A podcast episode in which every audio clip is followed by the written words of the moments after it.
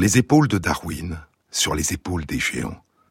Se tenir sur les épaules des géants et voir plus loin, voir dans l'invisible, à travers l'espace et à travers le temps. Plonger notre regard dans le passé, remonter le temps à contre-courant. C'est il y a 125 ans, l'année 1891, le 3 novembre 1891, une jeune femme s'inscrit à l'université de la Sorbonne. Elle a 24 ans. Elle vient d'arriver à Paris après un très long voyage en train. Elle est partie de Pologne, a traversé l'Allemagne, assise sur une chaise pliante, dans un des compartiments de quatrième classe où il n'y a pas de siège.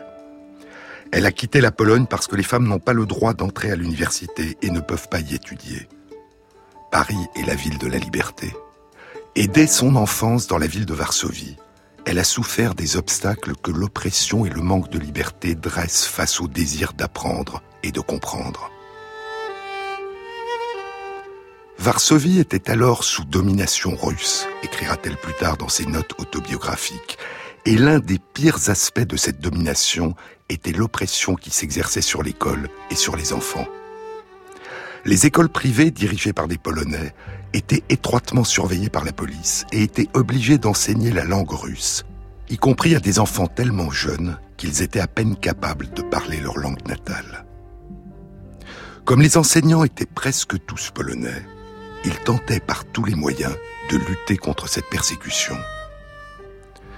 Mais ces écoles privées n'avaient pas le droit de délivrer des diplômes qui ne pouvaient être obtenus que dans les écoles du gouvernement. Dans ces écoles du gouvernement, tous les cours étaient en russe, donnés par des professeurs russes qui traitaient leurs élèves en ennemis. L'atmosphère y était insupportable. Constamment suspectés et espionnés, les enfants savaient qu'une seule conversation en polonais ou un mot imprudent pouvait être dangereux non seulement pour eux, mais aussi pour leur famille. Au milieu de ces dangers, ils perdaient toute leur joie de vivre et un sentiment précoce de méfiance et d'indignation pesait sur leur enfance. Son père, Vladislav Skłodowski, enseigne les mathématiques et la physique au lycée. Sa mère, Bronislava, est directrice d'école. Maria est le cinquième et dernier enfant de la famille. Ses parents l'appellent Mania. Quand sa mère a quitté son poste après sa naissance, puis quand son père a été démis de son poste d'enseignant en raison de ses opinions en faveur de l'indépendance de la Pologne et de sa culture, la situation économique de la famille est devenue très précaire. Maria a 8 ans quand sa sœur aînée Zosia meurt du typhus. Elle a 11 ans quand sa mère meurt de tuberculose. Elle a toujours été première de sa classe et obtient à la fin de ses études secondaires la médaille d'or du lycée. Elle a 15 ans. Elle veut étudier, mais les femmes n'ont pas le droit d'entrer à l'université. Alors, Maria et sa grande sœur Bronia font un pacte. Maria, qui est âgée de 16 ans, donnera des cours particuliers à des enfants, économisera et enverra à sa sœur l'argent qui permettra à Bronia de partir vivre à Paris pour y étudier la médecine. Et dès que Bronia le pourra, elle aidera à son tour sa jeune sœur à venir étudier à Paris. Bronia part. Pendant deux ans, Maria donne des cours particuliers à des enfants de familles riches, mais cela rapporte peu d'argent. Mon père, dira-t-elle, âgé et fatigué, avait besoin de repos. Il avait peu d'argent. Alors, j'ai décidé d'accepter un poste de gouvernante. Et ainsi, Âgé de 17 ans à peine, j'ai quitté la maison de mon père pour commencer une vie indépendante. Ce départ demeure pour moi l'un des souvenirs les plus marquants de ma jeunesse. J'avais le cœur lourd alors que je montais dans le compartiment du train. Il allait m'emporter durant plusieurs heures loin de ceux que j'aimais. Et après le train, je devrais encore voyager cinq heures de plus. Quelle expérience m'attendait je me posais cette question en contemplant la vaste plaine à travers la fenêtre du compartiment.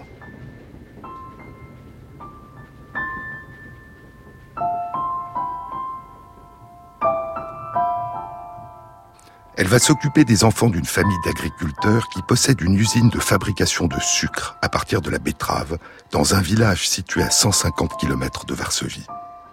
La famille l'autorise pendant son temps libre à donner des cours aux enfants illettrés des paysans qui travaillent dans l'usine. Mais même ce travail innocent, dira-t-elle, présentait des dangers. Plus tard, elle tombe amoureuse de Casimir, le fils aîné de la famille qui fait ses études d'ingénieur agronome à Varsovie. Il désire se marier, mais la famille s'y oppose parce que Maria n'a pas un sou. Elle écrit à une cousine, Si les hommes ne veulent pas épouser des jeunes filles pauvres, qu'ils aillent au diable. Personne ne leur demande rien. Mais pourquoi trouble-t-il la paix d'une créature innocente? Et un an plus tard, elle écrit à une amie, Que n'ai-je traversé? Il y a eu des moments que je compterais certainement comme les plus cruels de ma vie. Je ressens chaque chose très violemment, avec une violence physique, et il me semble que je sors d'un cauchemar. Premier principe, ne me laisser abattre ni par les êtres, ni par les événements. Elle reste pour pouvoir continuer d'envoyer de l'argent à sa sœur Bronia à Paris. Et elle continue d'étudier. Elle lit de la littérature, des livres de sociologie, des traités de physique et de chimie. Durant ces années de travail solitaire, écrira-t-elle, tentant petit à petit de trouver mes réelles préférences, je me suis finalement tourné vers les mathématiques et la physique, et j'ai entrepris résolument une préparation sérieuse dans ce domaine. Elle suit des cours de mathématiques par correspondance avec son père, et elle demande à un ingénieur de l'usine de lui donner des cours de chimie. Elle apprend. En 1889, elle revient à Varsovie prendre un autre poste de gouvernante. Elle a 22 ans. Je poursuivais mes efforts pour m'instruire moi-même, dira plus tard Maria. Ce n'était pas une tâche facile sous le gouvernement russe de Varsovie, mais je trouvais dans la ville plus de possibilités qu'à la campagne. À ma grande joie, j'ai pu pour la première fois de ma vie avoir accès à un laboratoire, un petit laboratoire municipal de physique qui était dirigé par l'un de mes cousins. Je trouvais peu de temps pour y travailler, sauf le soir et les dimanches, et j'étais souvent laissé à moi-même. Parfois, j'étais encouragé par un petit succès inespéré. D'autres fois, j'étais plongé dans le plus profond désespoir par un accident ou un échec dû à mon inexpérience. Mais dans l'ensemble, bien que j'ai alors appris que le chemin qui mène au progrès n'est ni rapide ni facile, ce premier test me confirma que j'avais un goût pour la recherche expérimentale en physique et en chimie. Et je trouvais d'autres moyens d'apprendre en rejoignant un groupe enthousiaste de jeunes hommes et femmes de Varsovie qui étaient unis par un désir commun d'étudier et dont les activités étaient à la fois sociales et patriotiques. C'était l'un de ces groupes de jeunes Polonais qui pensaient que l'espoir de leur pays résidait dans un effort de développement de la force intellectuelle et morale de leur nation. Elle commence à suivre les cours de nuit de cette université clandestine qu'on appelait l'université volante ou flottante, parce qu'elle changeait régulièrement de lieu d'enseignement pour échapper aux autorités russes. Le premier but, dit Maria, était de travailler à sa propre éducation et de donner les moyens d'éducation aux ouvriers et aux paysans. Dans le cadre de ce programme, nous nous sommes mis d'accord pour donner des cours du soir, chacun enseignant ce qu'il connaissait le mieux. Il s'agissait d'une organisation secrète ce qui rendait les choses extrêmement difficiles.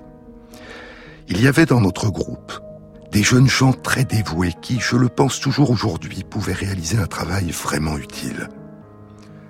J'ai un souvenir lumineux du compagnonnage intellectuel et social empli de sympathie que j'ai vécu durant cette période. En vérité, les moyens d'action étaient réduits et les résultats obtenus ne pouvaient pas être importants. Et pourtant, je crois toujours que les idées qui nous inspiraient alors sont les seules qui peuvent mener à un réel progrès social. Vous ne pouvez pas espérer bâtir un monde meilleur sans rendre les gens meilleurs. Et dans ce but, chacun d'entre nous doit travailler à sa propre amélioration et en même temps partager une responsabilité globale à l'égard de toute l'humanité. Et notre devoir particulier est d'aider ceux auxquels nous pensons pouvoir être le plus utile. En 1890, elle revient vivre dans la maison de son père et continue à donner des cours particuliers. Son père a retrouvé un poste d'enseignant et il a décidé de mettre de l'argent de côté pour permettre à Maria de partir à son tour rejoindre sa sœur à Paris. encore un an, et à l'automne 1891, avec l'aide de son père, elle a assez d'argent pour partir. Elle a 24 ans. Cela fait 8 ans qu'elle rêve de ce jour. Elle prend le train pour Paris, puis elle s'inscrit à la Sorbonne, et Mania Skłodowska devient Marie Sklodowska. Sa sœur Bronia est maintenant médecin, elle s'est mariée et elle peut la loger à Paris. Mais le couple habite loin de la Sorbonne. Il faut une heure de trajet en voiture à cheval. Et Marie part s'installer dans un petit logement dans le quartier latin. Il serait impossible de dire tout le bien que ces années m'ont apporté, écrira-t-elle plus tard. J'étais entièrement absorbé par la joie d'apprendre et de comprendre. Et pourtant, pendant tout ce temps, mes conditions de vie étaient loin d'être faciles. Mais ma situation n'était pas exceptionnelle. C'était la vie de beaucoup des étudiants polonais que je connaissais. La chambre où je vivais était une mansarde, très froide en hiver, car elle n'était chauffée que par un petit poêle qui souvent manquait de bois. Durant un hiver particulièrement rigoureux, il arrivait que l'eau est gelée dans la cuvette pendant la nuit. Pour pouvoir dormir, j'étais obligé d'empiler tous mes vêtements sur la couverture du lit. Dans cette chambre, je préparais mes repas, qui étaient souvent réduits à du pain, une tasse de chocolat, des œufs ou un fruit. Je montais les six étages en portant le charbon que j'utilisais pour me chauffer. Cette vie, douloureuse par certains points de vue, avait malgré tout pour moi un charme réel. Elle me donnait un sens très précieux de la liberté et de l'indépendance. Inconnu, à Paris, j'étais perdu dans la grande ville, mais le sentiment de vivre là, seul, sans aucune aide que de moi-même, ne me déprimait pas du tout. Si parfois je me sentais seul, mon état d'esprit habituel était une sensation de calme et de grande satisfaction morale. Tout mon esprit était concentré sur mes études, qui surtout au début ont été difficiles. Car malgré tous mes efforts, je n'étais pas assez bien préparé pour suivre le programme de physique à la Sorbonne, car je n'avais pas réussi à acquérir en Pologne une préparation aussi complète que celle des étudiants français qui suivaient les mêmes cours que moi. J'étais donc obligé de compenser cette insuffisance, surtout en mathématiques. Je partageais mon temps entre les cours, le travail d'expérimentation et l'étude en bibliothèque. Le soir, je travaillais dans ma chambre, parfois très tard dans la nuit. Tout ce que je voyais et que j'apprenais de nouveau me ravissait. C'était comme un nouveau monde qui s'ouvrait à moi, le monde de la science, que j'avais enfin la permission de connaître en toute liberté. Deux ans plus tard, le 30 novembre 1893, elle obtient sa licence de physique. Elle est première de sa promotion. Encore un an, et le 22 décembre 1894, elle obtient sa licence de mathématiques. Elle est seconde de sa promotion. Et elle commence alors des recherches sur les propriétés magnétiques des aciers trempés, une commande de la Société pour l'encouragement de l'industrie nationale. Il n'y a pas assez de place pour ces appareils dans les locaux du directeur de son laboratoire, Gabriel Lippmann, l'un de ses anciens professeurs. Alors, on lui conseille de demander au physicien Pierre Curie, qui travaille à l'école municipale de physique et de chimie industrielle de la ville de Paris, de lui trouver un local. Plus les années défilent, moins je comprends les choses, moins je trouve les réponses aux questions qui se posent. Le temps m'a alourdi et puis fanent les roses. Des pensées qu'on croit sûres et d'autres s'y opposent. Alors je viens poser sur la tienne ma poche. C'est la seule vérité, nos lèvres qui se touchent. Je ne fuis plus l'orage, j'ai l'envie d'en découdre. Les fleurs se fanent sur le rivage, mais pour me dissoudre d'alcool et de paysages. Je distille le jour, j'alambique les nuages, dévêtus par la foudre.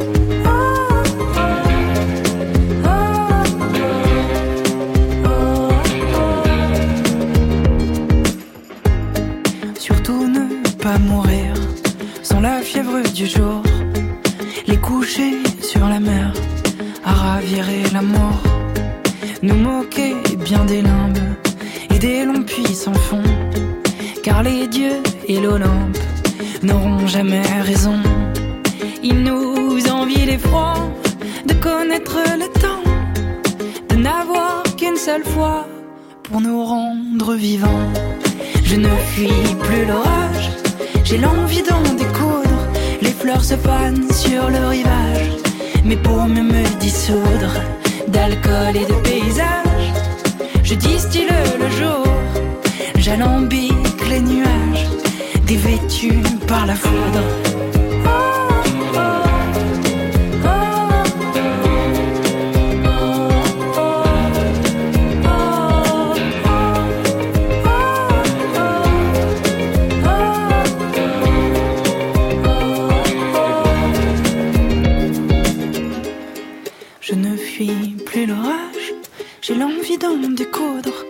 Fleurs se fanent sur le rivage, mais pour mieux me dissoudre d'alcool et de paysage, je distille le jour, j'alambique les nuages, dévêtus par la foudre.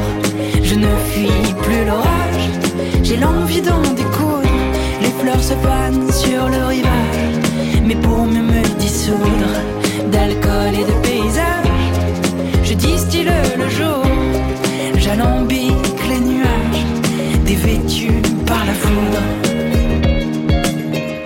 Jean-Claude Amezen, sur France Inter. Je rencontrai Pierre Curie pour la première fois durant le printemps de l'année 1894, écrira Marie. Un physicien polonais que je connaissais et qui était un grand admirateur de Pierre Curie nous a invités un jour à passer la soirée ensemble. Quand j'entrais dans la pièce, Pierre Curie était debout près d'une porte-fenêtre qui ouvrait sur un balcon. Je fus frappé par l'expression ouverte, grave et gentille de son visage, et par un certain détachement dans son attitude qui suggérait le rêveur absorbé dans ses pensées. Bientôt, il me parla de son rêve d'une existence entièrement consacrée à la recherche scientifique, et il me demanda de partager cette vie. Ce n'était pas facile pour moi de prendre une telle décision, car cela signifiait me séparer de mon pays et de ma famille et renoncer à certains projets de société, de transformation sociale qui m'étaient chers. J'avais grandi dans une atmosphère de patriotisme maintenue vivante par l'oppression de la Pologne, et j'espérais, comme beaucoup d'autres jeunes gens de mon pays, contribuer par mes efforts à maintenir vivant l'esprit de notre nation. Elle retourne en Pologne, se demande si elle doit rester ou revenir à Paris. Il n'y a toujours pas de possibilité en Pologne pour une femme d'entrer à l'université, et Pierre Curie lui écrit. Durant l'année 1894, dira Marie, il m'a écrit des lettres qui m'ont semblé admirables. Aucune n'était très longue, car il avait l'habitude de s'exprimer de manière concise. Mais toutes étaient écrites avec sincérité, et avec le souci évident de faire en sorte que celle dont il souhaitait faire sa compagne le connaisse tel qu'il était. Ces quelques lignes qui suivent expriment la façon dont il envisageait la possibilité de notre mariage. Ce serait une belle chose, écrit Pierre à Marie.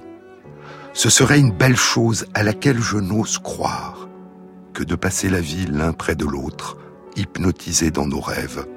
Votre rêve patriotique pour la Pologne, notre rêve humanitaire, notre rêve scientifique. De tous ces rêves-là, Seul le dernier est, je crois, légitime. Je veux dire par là que nous sommes impuissants à changer l'état social.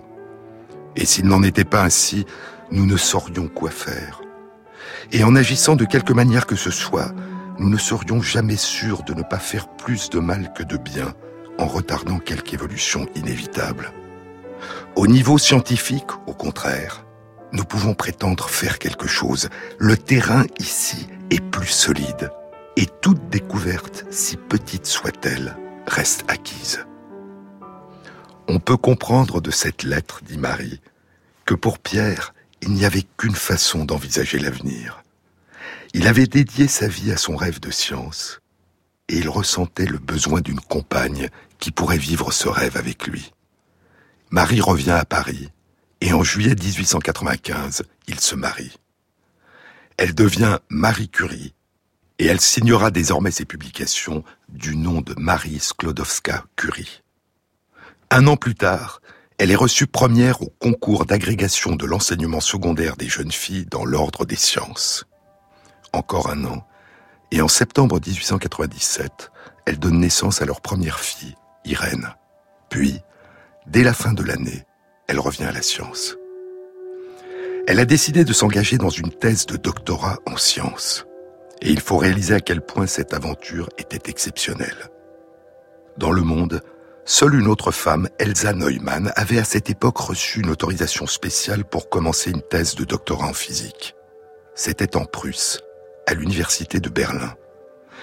Elsa Neumann sera probablement la première femme au monde à avoir obtenu son doctorat de physique en 1899, quatre ans avant Marie Curie. Elsa Neumann a 27 ans. Elle militera pour l'entrée des femmes à l'université et créera une bourse pour aider les femmes à étudier. Elle mourra trois ans après avoir passé sa thèse en 1902, à l'âge de 29 ans, dans un accident de laboratoire qui survient au cours de l'une de ses expériences. Mais revenons à la fin de l'année 1897. Marie Curie a choisi son sujet de thèse. Depuis moins de deux ans, les physiciens et le grand public sont fascinés par la découverte de mystérieux rayonnements invisibles dont l'existence jusqu'alors n'avait jamais été soupçonnée. Souvenez-vous, je vous en ai déjà parlé. C'était à propos du problème de l'âge de la Terre, auquel nous reviendrons dans une prochaine émission. Le 8 novembre 1895, un physicien allemand, professeur de physique à l'université de Würzburg, Wilhelm Conrad Röntgen, découvre par hasard un rayonnement inconnu, invisible, qui traverse un carton noir que ne peut traverser la lumière visible. Et ce mystérieux rayonnement invisible se comporte en partie comme la lumière. Une substance fluorescente est une substance qui émet de la lumière lorsqu'elle est elle-même illuminée. Et Röntgen découvre ce rayonnement invisible parce qu'il a la propriété de rendre lumineuse à distance une substance fluorescente, qui se met alors à émettre de la lumière lorsqu'elle est frappée par ces rayons invisibles. Il découvre que ce mystérieux rayonnement traverse sa main et imprime sur une plaque photographique l'image des os de sa main. Il est bouleversé. Je ne parlais de mon travail à personne, dira plus tard Röntgen. J'expliquais seulement à ma femme que je faisais quelque chose dont les gens diraient, quand ils seraient au courant, Röntgen est vraiment devenu fou. Un mois et demi après sa découverte, le 28 décembre 1895, Röntgen a publié ses résultats dans les comptes rendus des réunions de la Société physico-médicale de Würzburg. Le titre de sa communication est simplement Über eine neue Art von Strahlen, sur une nouvelle sorte de rayon. Afin d'être bref, écrit Röntgen, j'utiliserai le terme de rayon, et pour les distinguer d'autres du même nom, je les appellerai rayons X, X comme l'inconnu. Je pensais qu'il s'agissait de quelque chose de nouveau, mais d'encore inconnu, écrira Röntgen. De nouveau, car c'est une extraordinaire découverte, et d'inconnu, car la nature de ce rayonnement demeure mystérieuse. Et dans sa publication, il a inclus le résultat le plus étrange et le plus spectaculaire qu'il a obtenu, et dont les implications évidentes vont causer une révolution en médecine. La photo de la main d'Anna Bertha Röntgen, sa femme, où on distingue très nettement tous les os de sa main, la première radiographie au rayon X. Puis les choses s'accélèrent. Le 30 janvier 1896, le grand mathématicien et physicien Henri Poincaré publie une hypothèse dans la Revue générale des sciences dans laquelle il propose que toute substance fluorescente, quand elle est exposée à la lumière, émet, en plus de la lumière visible, ces mystérieux rayons X invisibles. Et Henri Becquerel, professeur au Muséum national d'histoire naturelle, décide de soumettre l'hypothèse de Poincaré à l'expérience. L'étude de la fluorescence est une tradition familiale chez les Becquerel. Son père avait été un spécialiste mondialement reconnu du phénomène de fluorescence et de phosphorescence, et son grand-père avait réuni au muséum une grande collection de cristaux, dont certains cristaux de sel d'uranium qui sont fluorescents. Et Becquerel décide d'explorer l'hypothèse de Poincaré à partir de la fluorescence produite par des cristaux de sulfate d'uranium exposés à la lumière du soleil. Son dispositif expérimental est très simple. Une plaque photographique entourée de papier noir très épais pour qu'elle ne soit pas exposée à la lumière du soleil, et sur le papier noir, au-dessus de la plaque photographique, des tubes de verre contenant des cristaux de sel d'uranium, le tout exposé au soleil sur le rebord de sa fenêtre pendant plusieurs heures. À côté, comme contrôle, des plaques photographiques entourées de papier noir, mais sans cristaux de sel d'uranium. Et le 24 février, il publie une brève communication à l'Académie des sciences intitulée Sur les radiations émises par phosphorescence. Lorsqu'on développe la plaque photographique, écrit Becquerel, on reconnaît que la silhouette de la substance phosphorescente, les cristaux d'uranium, apparaît en noir sur le cliché. Son expérience semble donc confirmer l'hypothèse de Poincaré. Un corps fluorescent, quand il est exposé à la lumière, émet des rayonnements qui ont certaines au moins des propriétés des rayons X, traverser un papier noir épais que la lumière ne peut traverser et s'imprimer sur une plaque photographique. Mais l'hypothèse de Poincaré, je vous l'avais dit, malgré son élégante simplicité, était fausse. Les corps fluorescents n'émettent pas de rayons X. Son apparente confirmation expérimentale correspondait à une illusion. Et ce sera la chance, comme pour Röntgen. La chance, le hasard, dont Pasteur avait dit Dans le champ des observations, le hasard ne favorise que les esprits préparés. Ce sera le hasard qui permettra à l'esprit préparé de Becquerel de découvrir la vraie nature, la véritable signification des résultats qu'il a obtenus. Les 26 et 27 février, alors qu'il voulait refaire la même expérience, le ciel est couvert et il a laissé le dispositif dans un tiroir dans l'obscurité. Le 1er mars, il développe les plaques photographiques s'attendant à ne rien trouver. Et pourtant, la même image des cristaux d'uranium s'est imprimée sur les plaques. En d'autres termes, les cristaux d'uranium, même quand ils n'ont pas été exposés au soleil et qu'ils n'émettent donc aucune lumière visible, produisent quand même ces mystérieux rayons qui semblent avoir les mêmes propriétés que les rayons X. Et dès le lendemain, le 2 mars 1896, Becquerel communique ses résultats à l'Académie des sciences. Encore deux mois d'expérience, et le 18 mai 1896, il annonce que des composés contenant de l'uranium, mais qui ne sont pas fluorescents, produisent les mêmes mystérieux rayons invisibles que les cristaux de sel d'uranium fluorescent, et que des corps fluorescents qui ne contiennent pas d'uranium ne produisent pas ces rayons invisibles. Et cette fois, il l'affirme, c'est bien l'uranium et non pas la fluorescence qui produit ces rayons, qui ne sont pas des rayons X et qu'il nomme des rayons uraniques.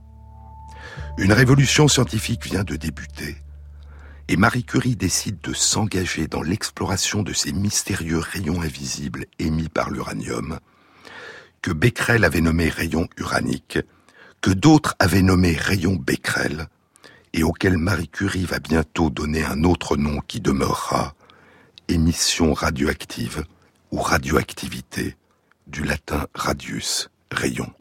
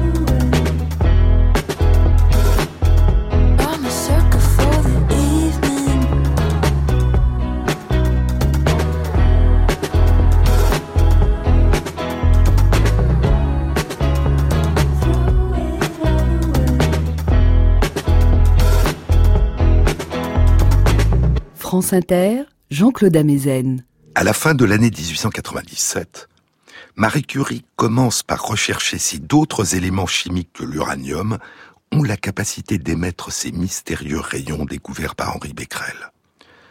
De même que Röntgen l'avait fait pour les rayons X, Becquerel avait mis en évidence les rayons émis par l'uranium en explorant leur effet sur des plaques photographiques. Mais cette méthode, si elle révélait l'existence des rayons uraniques, rendait difficiles les mesures quantitatives. Or, Marie Curie voulait non seulement détecter ces rayons invisibles, mais aussi pouvoir en mesurer l'intensité. Au lieu de faire agir ces substances sur des plaques photographiques, dira Marie Curie, j'ai préféré déterminer l'intensité de leur radiation en mesurant la conductivité électrique de l'air exposé à l'action de ces rayons. On sait alors que les rayons uraniques, comme les rayons X, ont la propriété de rendre l'air conducteur d'électricité, c'est-à-dire de permettre le passage d'un courant électrique en donnant aux molécules d'air une charge électrique. Ces particules d'air chargées sont appelées des ions, du mot grec ion, qui signifie qui va, qui se déplace. On sait aujourd'hui que ces rayons qu'on appelle des rayonnements ionisants arrachent un ou plusieurs électrons aux atomes qui composent les molécules d'air, donnant à ces atomes une charge électrique positive. Ils deviennent des cations. Et des atomes voisins peuvent acquérir une charge négative en captant ces électrons, et ils deviennent alors des anions. Le fait que l'air devienne conducteur d'électricité pouvait être mesuré par un instrument qu'on appelait un électroscope. Et Pierre Curie et son frère Paul Jacques avaient une quinzaine d'années auparavant conçu un électroscope particulièrement sensible en utilisant un cristal de quartz. C'était le piézoélectroscope à quartz. Et Marie Curie décide d'utiliser cet électroscope pour détecter de très petites différences d'intensité dans l'émission des rayons Becquerel. Elle veut tout d'abord vérifier la validité des deux conclusions que Becquerel avait publiées dans ses communications du 18 mai 1896 à l'Académie des sciences. Premièrement, elle veut confirmer que l'intensité des rayonnements émis par l'uranium est bien directement proportionnelle à la quantité d'uranium présente. Et deuxièmement, elle veut confirmer que l'intensité des rayonnements émis par l'uranium est la même que l'uranium soit pur ou inclus dans un minerai, qu'il soit solide ou en poudre, humide ou sec, exposé à la lumière ou à la chaleur, c'est-à-dire quel que soit l'état physique ou chimique de l'uranium. Et une fois qu'elle a obtenu cette confirmation, elle décide de rechercher si l'émission de ces rayons est une propriété unique de l'uranium ou si d'autres substances ont aussi la capacité d'émettre les mêmes rayons. Elle explore tous les corps purs, tous les éléments chimiques qui ont été identifiés à l'époque, tels que l'hydrogène, le carbone, l'azote, l'oxygène, le fer, le cuivre, l'argent, etc., et qui ont été classés dans le tableau périodique des éléments, la table de Mendeleïev que le chimiste russe Dimitri Mendeleïev avait publiée en 1869. Elle découvre d'abord, comme l'a découvert indépendamment deux mois plus tôt, mais elle ne le sait pas, le chimiste allemand Gerhard Karl Schmidt, elle découvre que ces rayons sont aussi émis par un métal rare, le thorium. Et elle constate qu'aucun élément chimique pur en dehors de l'uranium et du thorium n'émet de rayons Becquerel.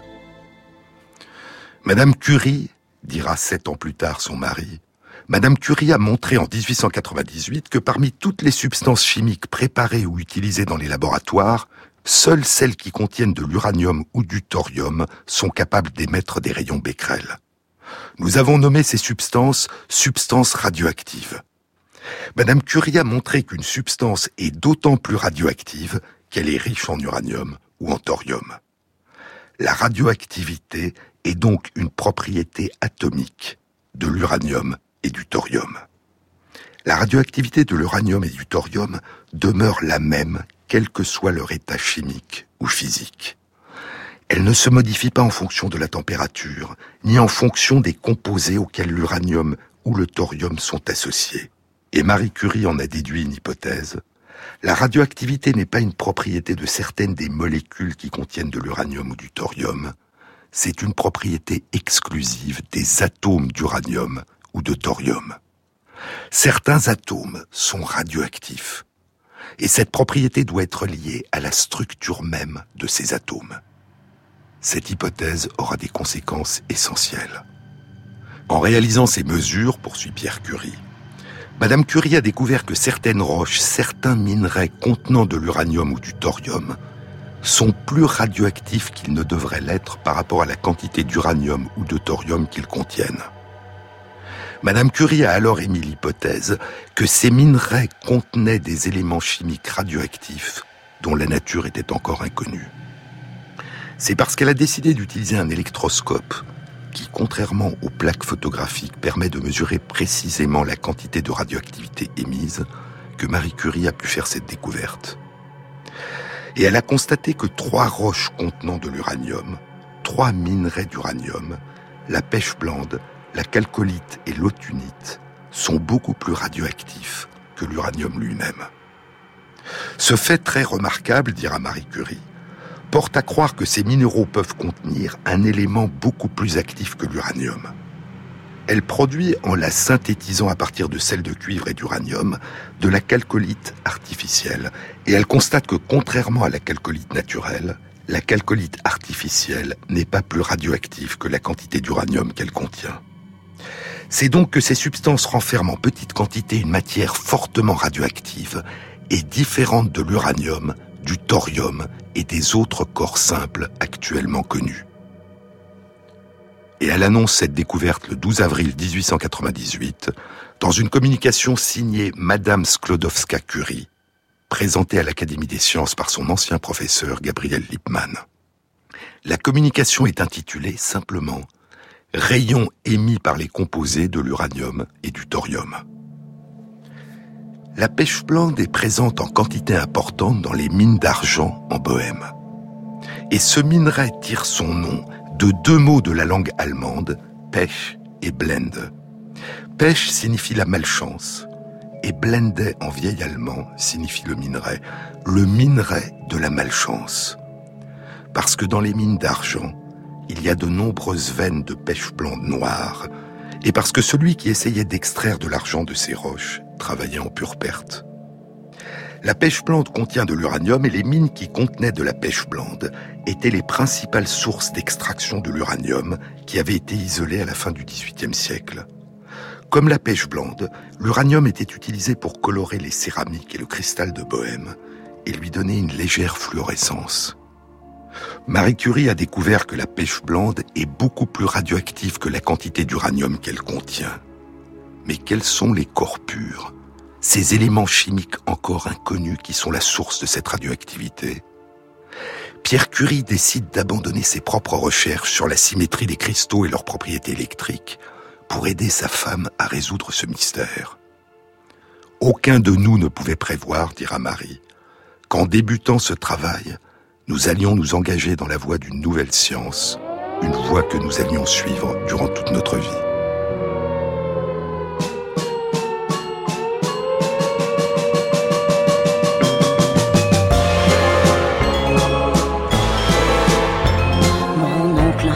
Fameux bricoleur faisait en amateur des bombes atomiques. Sans avoir jamais rien appris, c'était un vrai génie. Question travaux pratiques.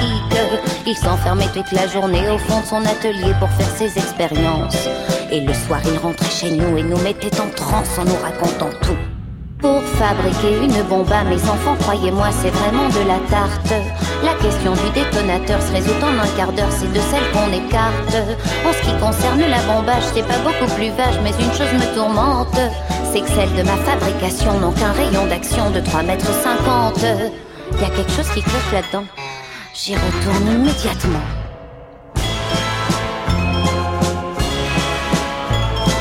Il a bossé pendant des jours, palpant avec amour ses atomes d'hydrogène. Pour se distraire, sa mère lui mit des pétards sous son lit, mais il sourit à peine. Et puis un jour qu'il essayait de faire sauter le poulailler, il prit tout en pleine gueule. Alors couvert de sparadrap, en buvant son tilleul, tonton nous déclara à mesure que je deviens vieux, je m'en aperçois mieux, j'ai le cerveau qui flanche. Soyons sérieux, disons le mot, c'est même plus un cerveau, c'est comme de la sauce blanche. Voilà des mois et des années que j'essaye d'augmenter la portée de ma bombe. Et je ne me suis pas rendu compte que la seule chose qui compte, c'est l'endroit où ce qu'elle tombe. Y a quelque chose qui cloche là-dedans. J'y retourne immédiatement.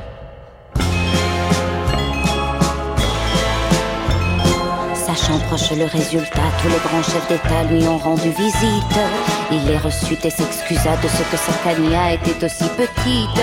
Mais sitôt qu'ils sont tous entrés, il les a enfermés en disant Soyez sages. Et quand la bombe a explosé de tous ces personnages, il n'est plus rien resté. Tonton, devant ce résultat, ne se dégonfla pas et joua les andouilles. Au tribunal, on l'a traîné devant les jurés, le voilà qui bafouille. Messieurs, c'est un hasard affreux, mais je jure devant Dieu, en mon âme et conscience, qu'en détruisant tous ces tordus, je suis bien convaincu d'avoir servi la France. On était dans l'embarras, alors on le condamna et puis on l'amnistia.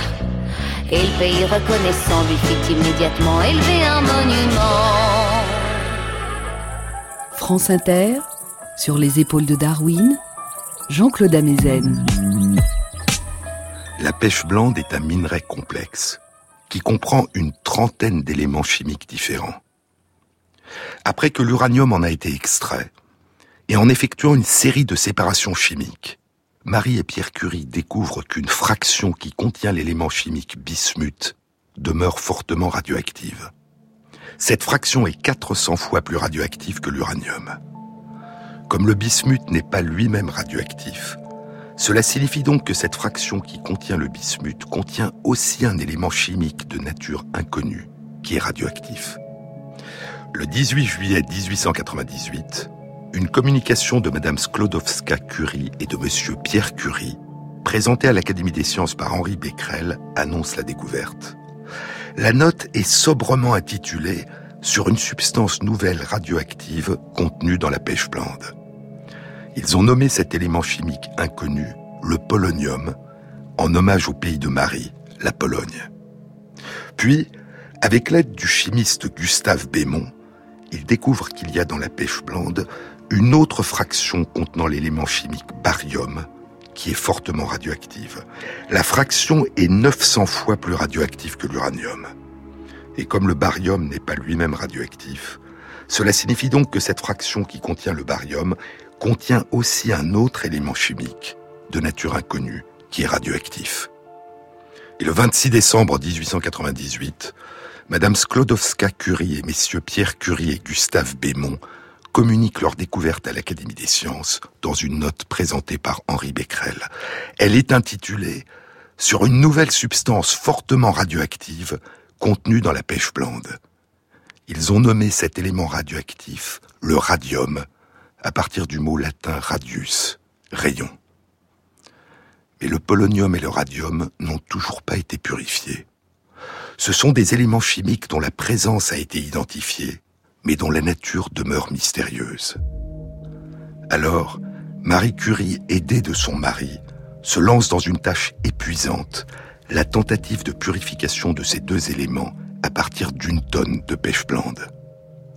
Cette énorme quantité de minerais leur arrive en 1899 des mines de pêche blande près de Saint-Joachimsthal, la vallée de Saint-Joachim, en Bohême, dans l'Empire austro-hongrois.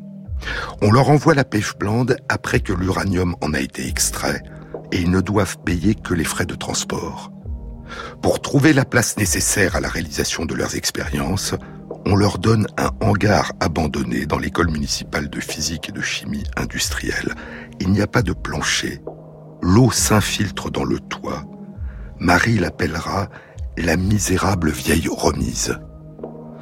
Et le grand chimiste germano-russe Wilhelm Ostwald, qui est venu leur rendre visite, dira du hangar qu'il ressemblait à un croisement entre une écurie et un cellier à pommes de terre.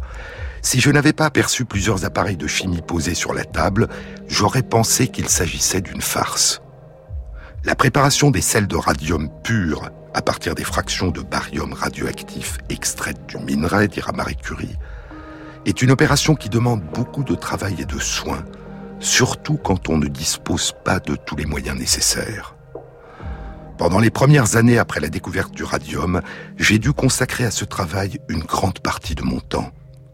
Et j'ai toujours effectué moi-même le dernier traitement de préparation du sel très pur dont on ne doit perdre la moindre parcelle. Le nombre de cristallisations à effectuer est très grand, surtout quand on veut obtenir une grande pureté à partir d'une très faible quantité de matière, au maximum quelques dixièmes de grammes à chaque fois. On peut citer à ce sujet le travail de M. Thorpe, qui a pris la peine de compter les cristallisations, dont le nombre s'élevait à 8000. Le nombre de celles que j'ai faites doit être considérablement plus grand. Travaillant dans le hangar et à l'air libre dans la cour à cause des effluves toxiques des solvants et des acides, elle réussit au bout de trois ans, en 1902, à isoler à partir d'une tonne de pêche blande un décigramme, un dixième de gramme de radium pur. Et elle constate avec Pierre Curie que le radium pur a une radioactivité un million de fois plus importante que l'uranium. La préparation de sel de radium pur, dira Marie Curie, et la détermination du poids atomique du radium ont apporté la preuve définitive que le radium est un élément nouveau et ont permis d'assigner à cet élément une place déterminée. Il vient se placer sur le tableau périodique des éléments chimiques, dans la colonne des métaux alcalino-terreux, sur la rangée qui contient l'uranium et le thorium. Ces résultats très nets obtenus pour le radium, ajoute Marie Curie, ont entraîné la conviction des chimistes et ont donné un caractère de certitude à la nouvelle science des corps radioactifs. En juin 1903, cinq ans après avoir débuté ses recherches, elle présente sa thèse de doctorat qui est intitulée simplement Recherche sur les substances radioactives. Et elle obtient le titre de docteur en sciences physiques. Cinq mois plus tard, elle est la première femme à recevoir un prix Nobel, le prix Nobel de physique, qu'elle partage avec son mari et avec Henri Becquerel. Henri Becquerel pour sa découverte de la radioactivité et Pierre et Marie Curie pour leur recherche à deux sur les phénomènes radiatifs découverts par le professeur Henri Becquerel. Mais la reconnaissance de la contribution des femmes à la science, tout comme la reconnaissance de leur droit à s'engager dans des études universitaires et dans une thèse de doctorat, n'était pas évidente à l'époque, même pour une assemblée aussi savante et ouverte au progrès que se voulait l'Académie royale de Suède qui décernait le prix Nobel. Il faut se souvenir qu'en 1903, les femmes n'ont obtenu le droit de vote que dans deux pays dans le monde, la Nouvelle-Zélande depuis dix ans et l'Australie depuis seulement deux ans. Mais les femmes comme les hommes aborigènes sont privées du droit de vote. Et à ces deux pays s'ajoutent cinq États des États-Unis d'Amérique et trois îles. Le seul pays au monde dans lequel les femmes viennent d'obtenir le droit de se présenter comme candidates à des élections est l'Australie. Et il faudra attendre 1944 pour que les femmes obtiennent le droit de vote en France. Mais revenons à l'Académie royale de Suède. En 1903, elle avait proposé deux candidats pour le prix Nobel de physique, Henri Becquerel et Pierre Curie. Marie Curie ne faisait pas partie des nominés. Un membre du comité de nomination le mathématicien suédois Magnus Gustav Mittak Leffler, qui milite pour la reconnaissance des femmes de science, écrit à Pierre Curie pour l'informer de ce qu'il considère être une anomalie. Et Pierre Curie lui répondra S'il est exact que l'on pense sérieusement à moi pour le prix Nobel, alors je souhaite très vivement que l'on considère aussi Marie Curie en raison de nos recherches communes sur les corps radioactifs le comité Nobel ajoutera Marie Curie à la liste des lauréats du prix Nobel de physique 1903, et huit ans plus tard, en 1911, Marie Curie recevra le prix Nobel de chimie. Elle deviendra la première personne à qui deux prix Nobel ont été décernés, et la seule personne à ce jour à avoir reçu deux prix Nobel dans deux disciplines scientifiques différentes. Et ainsi a été reconnue l'extraordinaire aventure et l'extraordinaire réussite d'une jeune fille qui avait rêvé d'étudier. En juin 1903, quelques jours après que Marie a passé sa thèse, le physicien Ernest Rutherford, en voyage à Paris, rencontre pour la première fois Pierre et Marie Curie. Mon vieil ami, le professeur Langevin, écrira Rutherford, nous invita, ma femme et moi, et les Curie et les Perrin, à dîner. Après une soirée très animée, nous nous sommes retirés vers 11 heures du soir dans le jardin, où le professeur Curie a sorti un tube couvert en partie de sulfure de zinc qui contenait une grande quantité de radium en solution. La lueur du radium brillait dans l'obscurité. Et c'était une fin splendide à une journée inoubliable. Mais nous n'avons pas pu nous empêcher de remarquer que les mains du professeur Curie étaient dans un état d'inflammation douloureuse due à l'exposition au rayonnement de radium l'extraordinaire puissance de la radioactivité avait commencé à révéler sa face sombre. Pierre et Marie ont des douleurs dans les doigts et une fatigue intense et permanente. Le plus atteint des deux est Pierre. Sa santé se détériore. Il ressent des douleurs qui l'empêchent de dormir. À la fin de l'année 1903, Pierre et Marie sont trop épuisés et probablement trop malades pour aller à Stockholm recevoir leur prix Nobel et prononcer le discours de réception. Ils ne feront le voyage qu'un an et demi plus tard. Mais la domestication de cette face sombre de la radioactivité allait bientôt révolutionner la médecine.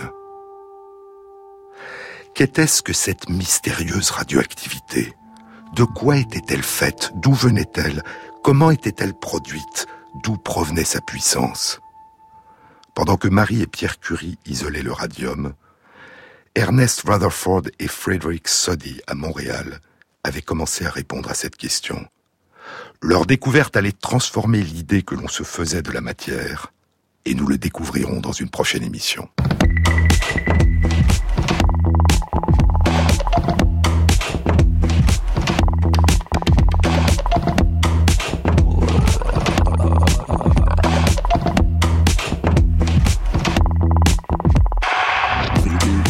Cette émission a été réalisée par Christophe Imbert, avec à la prise de son Gilles Gaillard, au mixage Bruno Poncelet et Thierry Dupin pour la programmation des chansons. Et merci à Christophe Magère qui intègre sur la page de l'émission sur le site franceinter.fr les références aux articles scientifiques et aux livres dont je vous ai parlé. Bon week-end à tous, à samedi prochain.